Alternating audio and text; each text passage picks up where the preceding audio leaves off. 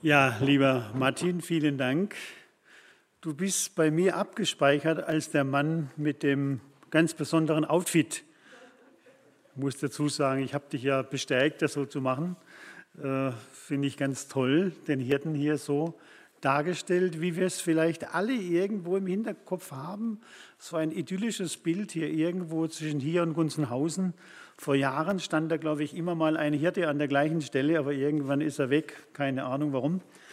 Ähm, ja, wie ist das mit den Hirten? Der Predigtext für heute, heute ist er der sogenannte Gute Hirtensonntag. Und der Predigt für heute handelt nicht vom guten Hirten, sondern von den schlechten Hirten. Ich lese Hesekiel 34, 1 bis 10 1 bis 11, 16 und 31. Der Text wäre zu lang, wenn man ihn nicht ein bisschen aufteilen würde. Und das Herrn Wort geschah zu mir, du Menschenkind, Weissage gegen die Hirten Israels. Weissage und sprich zu ihnen, so spricht Gott der Herr. Weh den Hirten Israels, die sich selbst weiden. Sollen die Hirten nicht die Herde weiden? Aber er esst das Fett und kleidet euch mit der Wolle und schlachtet das Gemästete, aber die Schafe wollt ihr nicht weiden. Das Schwache stärkt ihr nicht und das Kranke heilt ihr nicht. Das Verwundete verbindet ihr nicht, das Verirrte holt ihr nicht zurück und das Verlorene sucht ihr nicht. Das Starke aber tretet ihr nieder mit Gewalt. Und meine Schafe sind zerstreut, weil sie keinen Hirten haben und sind allen wilden Tieren zum Fraß geworden und zerstreut. Sie irren umher auf allen Bergen und auf allen hohen Hügeln und sind über das ganze Land zerstreut. Und niemand ist da, der nach ihnen fragt oder auf sie achtet.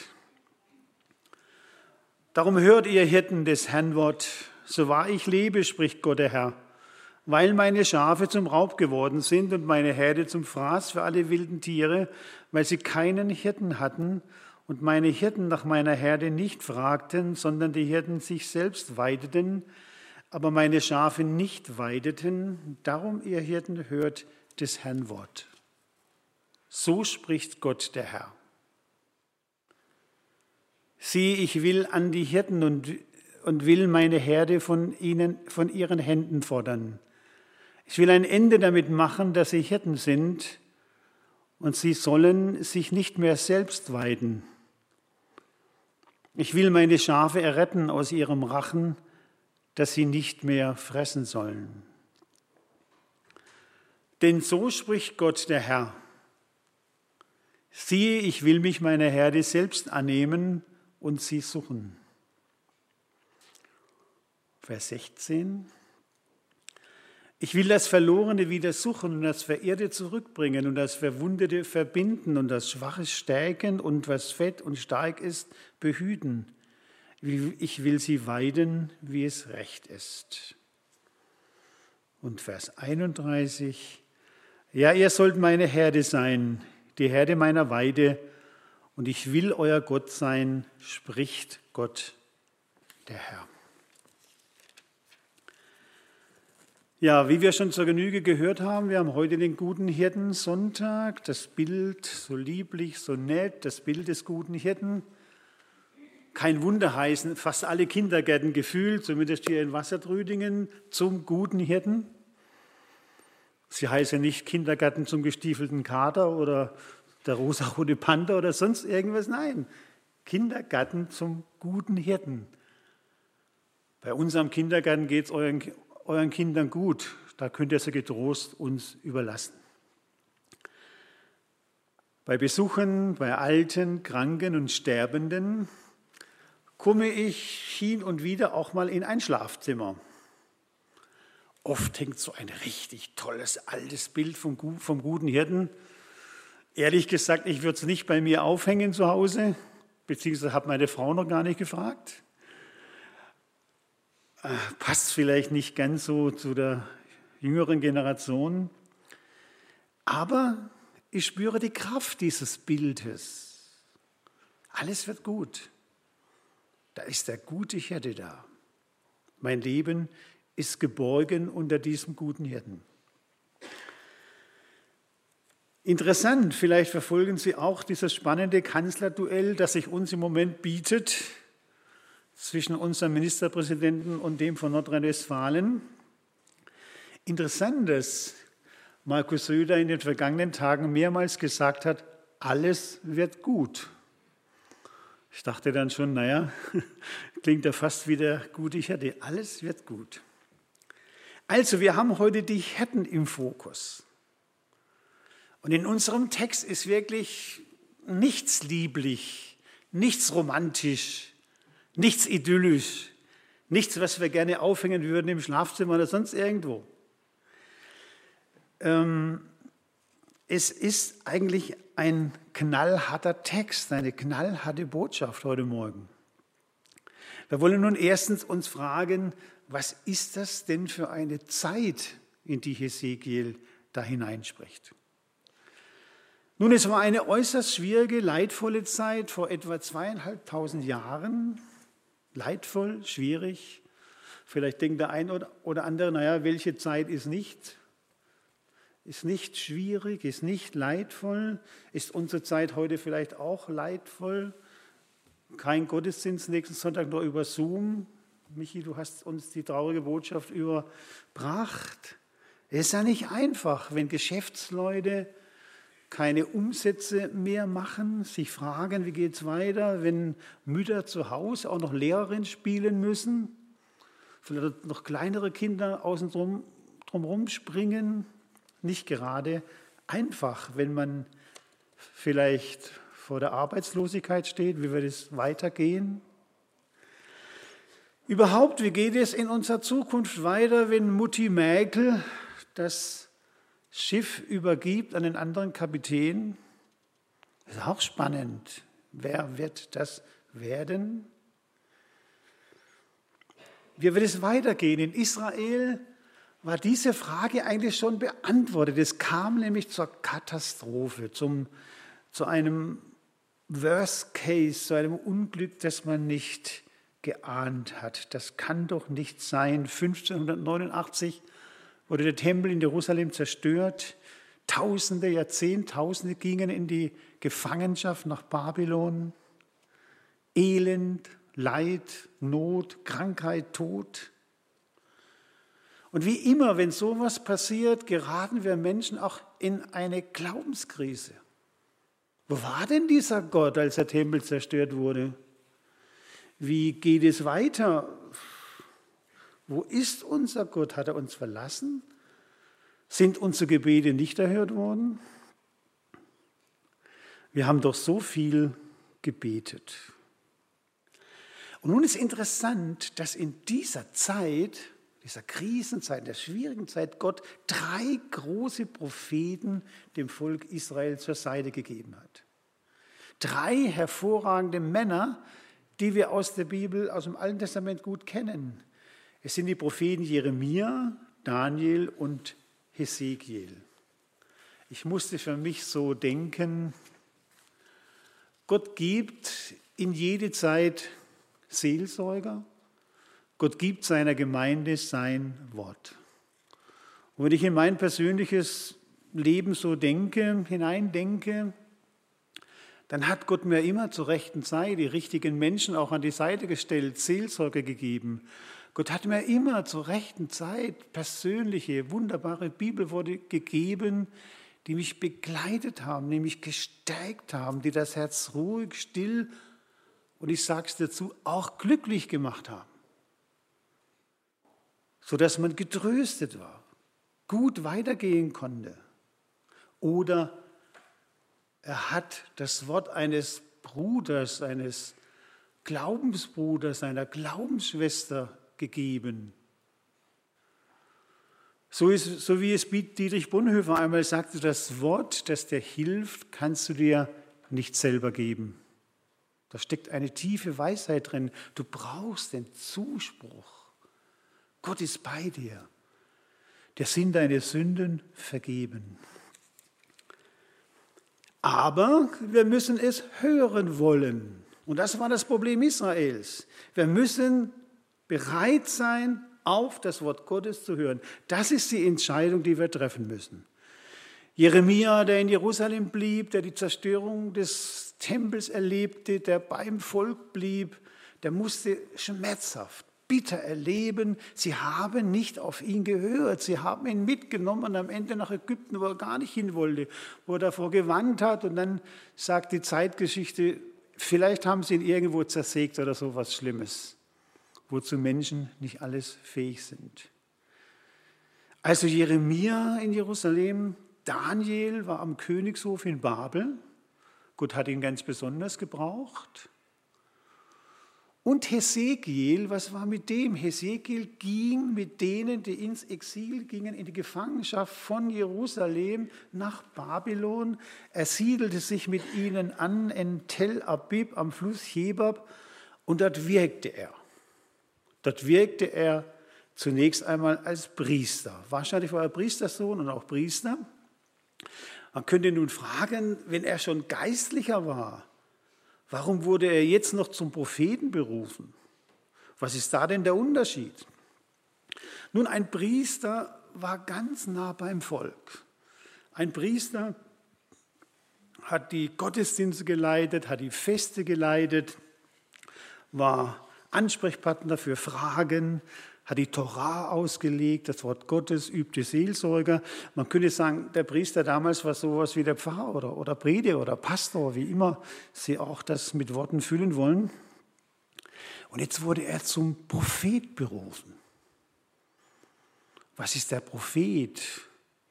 Das hebräische Wort Navi könnte man am besten mit Berufener übersetzen. Jetzt hat ihn also Gott, obwohl er schon Priester war, berufen zum Propheten. Ein Prophet hat den Auftrag, zumindest im Alten Testament, das Wort Gottes in eine konkrete Situation hineinzusprechen.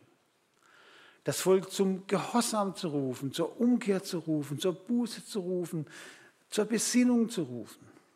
Und die Worte der Propheten wurden oft mit der sogenannten Prophetenformel eingeleitet, wie wir es hier auch finden, Hesekiel äh, Vers 2. So spricht Gott der Herr. Also ganz mit Autorität. So spricht jetzt Gott der Herr. So spricht Gott zu euch. Vielfach haben die, Propheten gegen Widerstand hingesprochen. Ich weiß nicht, wer das kennt, vielleicht mal eine Rede halten zu müssen gegen Menschen, die einem vielleicht nicht wohlgesonnen sind. Wenn man etwas sagen muss gegen Widerstand. Wahrscheinlich wenige unter uns, die diese Situation kennen, was das bedeutet, gegen eine feindliche Stimmung etwas sagen zu müssen. Das haben die Propheten Gottes vielfach tun müssen gegen die Meinung von Menschen sprechen. Ganz schön hart. Gegen ihre Zuhörer sprechen. In der Bibel gibt es zwei ganz große Beispiele. Das eine ist der Mose. Da gibt es ganz schwierige, harte Stellen im Alten Testament. Er, er spricht gegen sein Volk, das ihn umbringen wollte. Elia spricht gegen 850 Leute, die ihm feindlich gesinnt sind. Priester, den König und dann im Hintergrund die liebliche Frau des Königs, das war die schlimmste.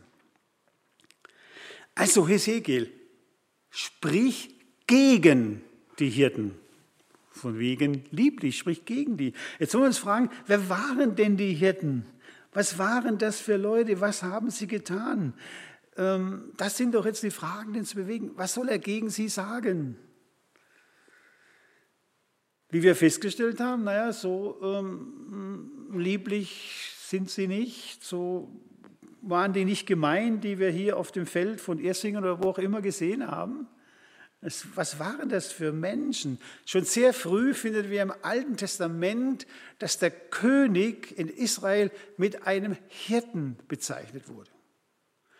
Also wir können zunächst mal annehmen, wir sind hier im Bereich der Politik, sehr früh hat man einen Führenden mit einem Hirten verglichen. Von daher vergleicht auch David Gott im Psalm 23 mit einem Hirten. Der Herr ist mein Hirte. Man könnte sagen, weiter die Verantwortlichen, die Oberschicht, das Establishment, wie man so schön neudeutsch sagt. Ja, das sind die Menschen, die angesprochen werden, die Verantwortung tragen, die die Meinung bilden. Das sind die im Volk, gegen die Hesekiel jetzt zu sprechen hat. Übersetzt in unsere Zeit, angesprochen sind Frau Mägel und Co., Herr Söder und Co., Medienvertreter. Was haben die Medien bei uns nicht für einen Einfluss?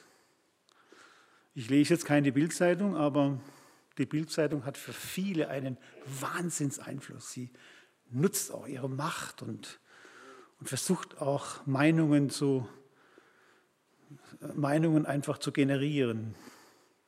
Wirtschaftsbosse, Gewerkschaften, Kirchenvertreter Ihr merkt schon, dass ich die Kirchenvertreter fast im Hintergrund lasse. Merken wir auch schon, der Einfluss der Kirche ist bedeutend gesunken.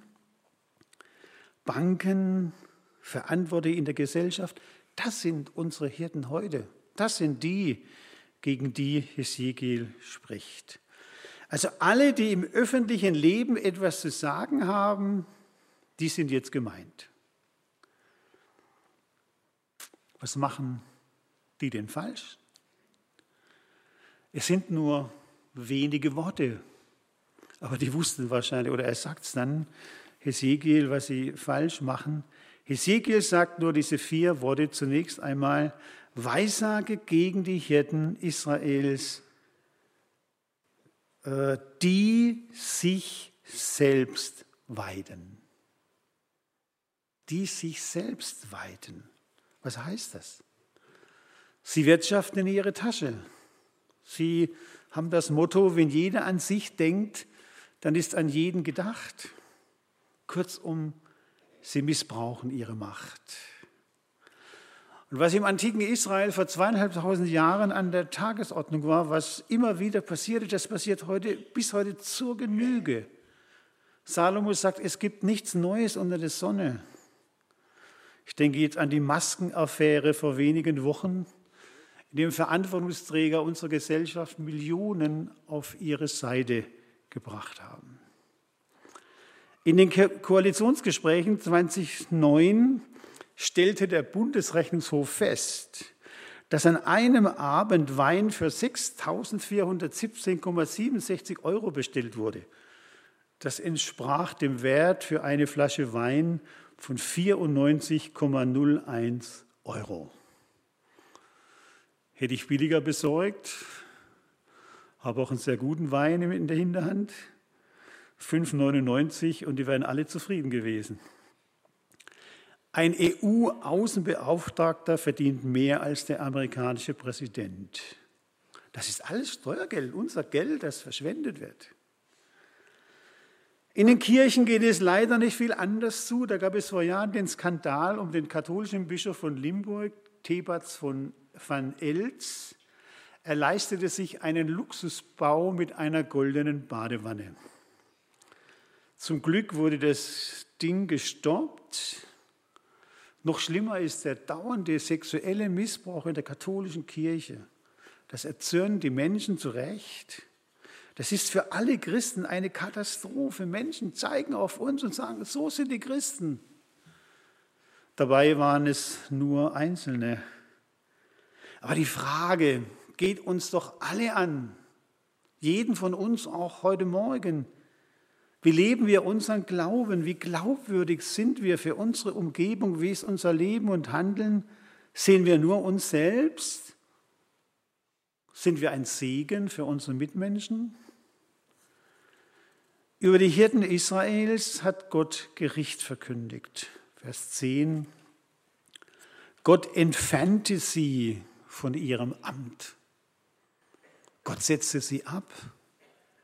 Das war das Urteil Gottes. Sie hatten keinen Einfluss mehr. Und Gott hat Israel gerichtet und ließ sie in eine furchtbare Katastrophe gehen. Auch über unser Leben, sagt die Bibel, wird einmal Gott das letzte Wort sprechen. Paulus schreibt in 1. Korinther 3, dass Gott unsere Wege prüfen wird und er wird ein gerechtes Urteil fällen. In einem letzten Gedanken wollen wir uns jetzt fragen, was sind denn die Aufgaben der Hirten? Und wir wollen jetzt nicht nach draußen blicken. Es ist ja immer leicht, auf die da draußen zu schimpfen und die Fehler anzuprangern, die viele sehen, sondern wir wollen uns selber jetzt den Spiegel vorhalten. Das ist doch entscheidend jetzt.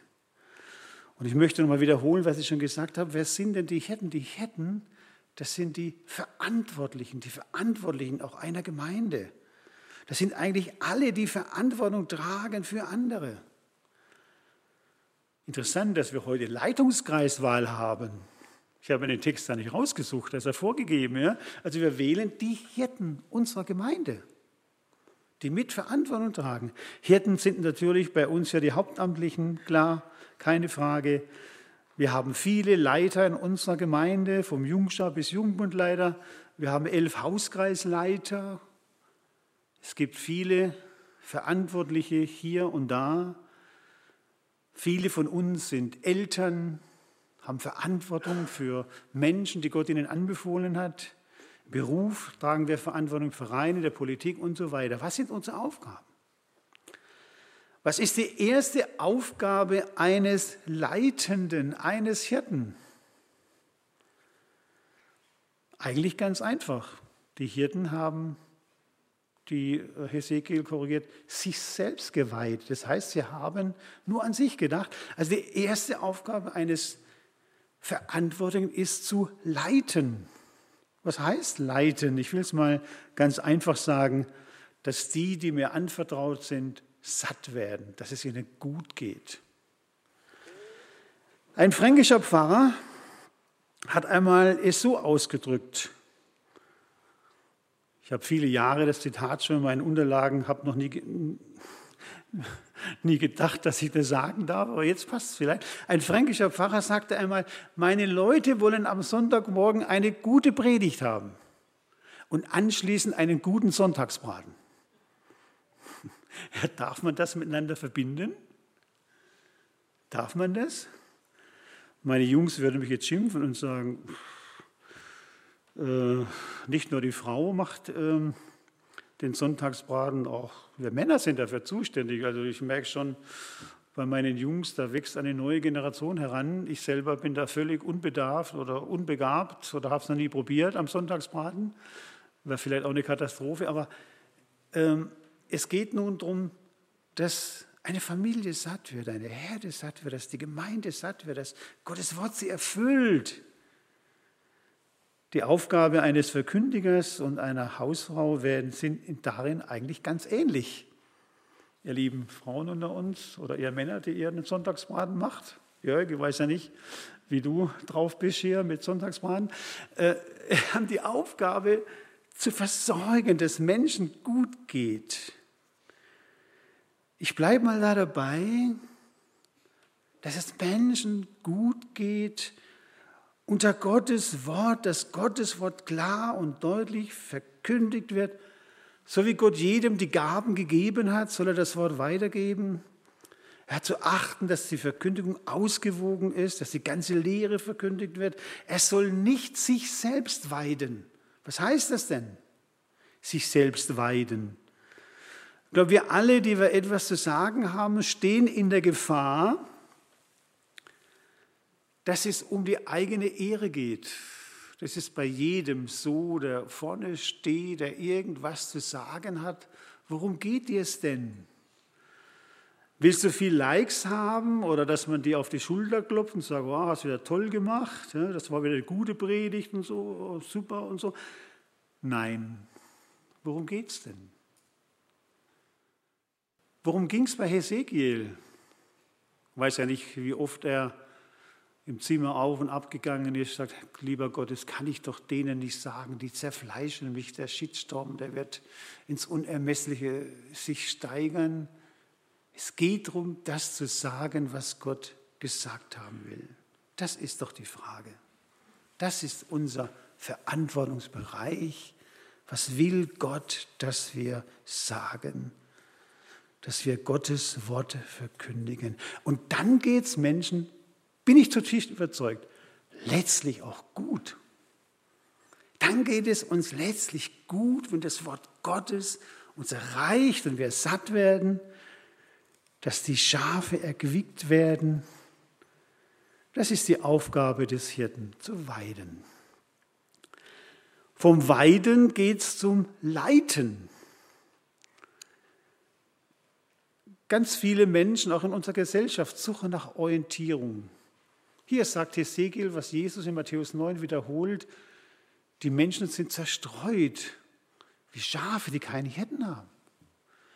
Ich glaube, unsere Gesellschaft lechzt nach Orientierung. Und was für ein dummes Zeug kann man immer wieder lesen, was Menschen anbieten zum Leben? Ich glaube, wir brauchen uns nicht zu schämen mit dem Wort Gottes, das wunderbare Wort Gottes. Das brauchen wir Menschen. Was wird heute nicht alles angeboten? Ich kann mich erinnern, vor Jahren, eine unserer Töchter kam vom, vom Schüleraustausch. Sie war in Südfrankreich. Die Französin war vorher bei uns und dann war sie in Südfrankreich. Da kam sie zurück mit dem Wunsch, sagte, Papa, ich hätte gerne ein Zungenpiercing. Ich weiß nicht, was das mit euch Eltern hier macht. Ich könnte euch vorstellen, mein Herz rutscht nicht nur in die Hosentasche, noch viel tiefer. Ich dachte, ey, wenn die das macht, ich bin erledigt hier, kann doch wohl nicht sein. Ja? Ein Zungenpiercing. Hab dann mir überlegt, wo steht das denn in der Bibel? Man muss ja auch die Sachen, die man heute nicht will, auch begründen. Und ich kam dann auf den Gedanken auch, ich kann das ableiten, wenn Paulus in 1. Korinther 6 sagt, preiset Gott an eurem Leibe, dann ist die Schwierigkeit eines Zungenpiercings doch enorm. Und ich weiß ja nicht, ob Gott gepriesen wird, wenn du hier mit dem Zungenpiercing in der Gegend rumläufst und vielleicht auch Schaden hast bei dir. Kurzum, zum Glück kam sie wieder davon ab. Ist heute ein fröhliches Gotteskind ohne Zungenpiercing. Aber ah, das war schon herausfordernd. Ja? Zungenpiercing. Gottes Gebote, Gottes Wort sind wunderbare Angebote zum Leben. Gottes Wort erleuchtet die Augen, stand am Samstag in der Losung. Das ist es doch. Wir haben hier vor drei Jahren vielleicht wunderbare Mitarbeiterleitlinien herausgegeben, Anleitungen für Mitarbeiter, was Gottes Wort sagt. Und ich dachte, das wäre es doch, dass es nicht nur verstaubt hier in unseren Schränken, habe wieder einige in die Regale gelegt, dass wir uns mal orientieren. Was sagt Gott zu uns am Segen? Wer leitet, ist ein Vorbild. Und ich bin zutiefst überzeugt, wenn wir Gottes Wort leben, wir brauchen gar nicht viel zu tun, wir werden in unserer Gesellschaft zu Vorbildern. Wir werden zum Zeugnis. Weil in vielen Fragen des Alltags handelt unsere Gesellschaft ganz anders mit Ehrlichkeit, mit Sex und mit diesem und jenem. Wir werden zum Vorbild. Petrus schreibt, weidet die Herde Gottes als Vorbilder der Herde, so werdet ihr, wenn erscheinen wird der Erzhirte, die unvergängliche Krone der Herrlichkeit empfangen. Meine Schafe hören meine Stimme. Und jetzt habe ich gemerkt, dass ich an dieser Stelle der Predigt habe gedacht, oh Helmut, du hast noch zwei, drei wunderschöne Gedanken, äh, die Aufgaben äh, des Hirten. Ich habe gedacht, oh Mann, du wirst wieder zu lang. Und dann habe ich mir so überlegt, was mache ich denn jetzt mit meiner Predigt? Und äh, ich habe den Notausgang gesucht und ich meine ihn auch gefunden zu haben, dahingehend, ich habe mich gefragt, was sagt denn Gott Positives den Leuten in Israel, diesen, diesen Hirten? Was ist denn sein Angebot? Gott ist doch nicht der, der uns nur kritisiert, der nur an uns herummägelt, der nur uns sagt, was ihm nicht passt. Was, was macht denn Gott? Und das, was wir lesen, ist gewaltig. Vers 11. Was macht denn Gott? Ich will mich meiner Herde selbst annehmen also ich werde selber aktiv. Ich bin nicht nur am Negativen. Und ich habe gemerkt, so bin ich auch. Vielleicht seid ihr, wahrscheinlich seid ihr besser wie ich. Ich äh, halte mich gerne am Negativen auf und, und dann kreiert man das in sich und lässt das Leben in sich. Gott sagt, nein. Ich will Positives dagegen setzen. Ich will mich selber der Herde annehmen. Ich will das Verlorene wieder suchen, das Verehrte zurückbringen. Vers 31, ich will mich, ihr sollt meine Herde sein, die Herde meiner Weide, und ich will euer Gott sein, spricht Gott der Herr. Gott selber sorgt. Gott selber sorgt für mich und für die Herde. Und das dürfen wir mitnehmen. Ich glaube, das hat auch, glaube mich, das hast du auch gesagt, glaube ich, am Anfang bei einem Lied. Ja? Dieser Gott sorgt. Das dürfen wir mitnehmen. Das macht Gott jetzt. Er bleibt nicht am Negativen stehen. Klar, er regelt die Sache, aber jetzt sorgt er fürsorglich. Er weidet wunderbar.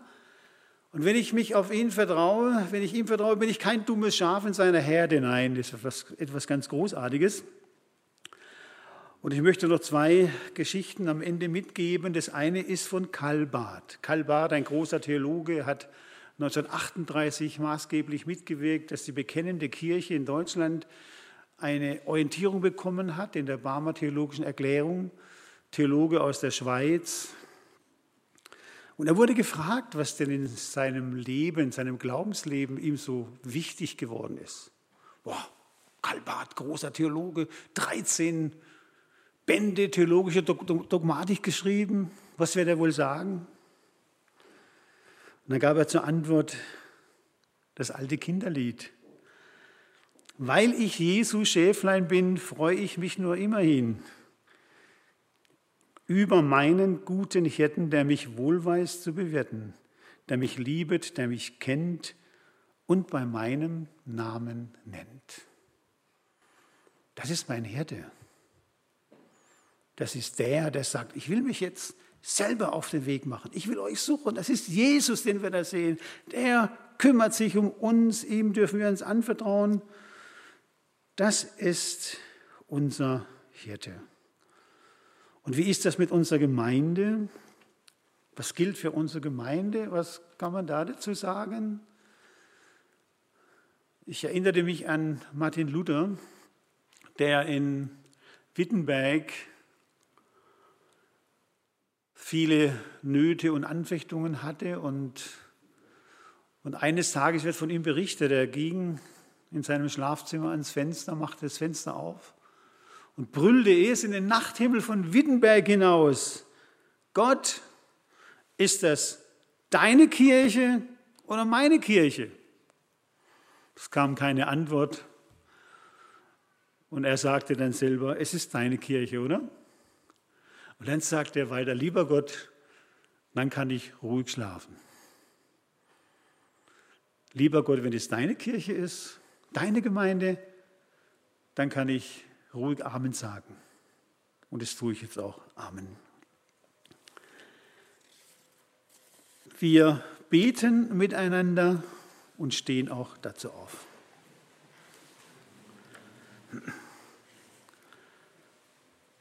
Vater im Himmel, wir danken dir, du hast dich selber auf den Weg gemacht, das Verirrte gesucht, das Verwundete verbunden, die Seelen geheilt. Du selber hast den Menschen Orientierung gegeben. Es ging ihnen gut bei dir. Du hast sie geweidet, hast sie erquickt und schenk, dass wir das auch immer wieder erleben dürfen in unserem privaten Leben, im Leben unserer Gemeinde. Segne auch in unserer Gesellschaft unsere Politiker, die jetzt nach richtigen Wegen suchen, als die Hirten unseres Volkes. Segne unsere Verantwortlichen in der Kirche, im Gemeinschaftsverband, in der Mission. Herr, wir brauchen gute Hirten, hilf du uns und segne uns. Segne auch die Kranken, heute Morgen. Ich bitte dich auch besonders für den Jonas Meyer. Segne seine Eltern. Segne den Jonas. Lass ihn wieder ganz gesund werden. Du weißt doch, wer Corona hat, hilf auch ihm und segne ihn, auch sonstige Nöte, die verborgen sind. Herr, erbarme dich und hilf du Menschen, auch unseren Geschwistern hier aus der Gemeinde. Danke, dass wir das alles sagen dürfen. Und gemeinsam wollen wir beten, wie du es uns gelehrt hast. Vater unser im Himmel, geheiligt werde dein Name, dein Reich komme Dein Wille geschehe wie im Himmel, so auf Erden. Unser tägliches Brot gib uns heute und vergib uns unsere Schuld, wie auch wir vergeben unseren Schuldigern. Und führe uns nicht in Versuchung, sondern erlöse uns von dem Bösen. Denn dein ist das Reich und die Kraft und die Herrlichkeit in Ewigkeit. Amen.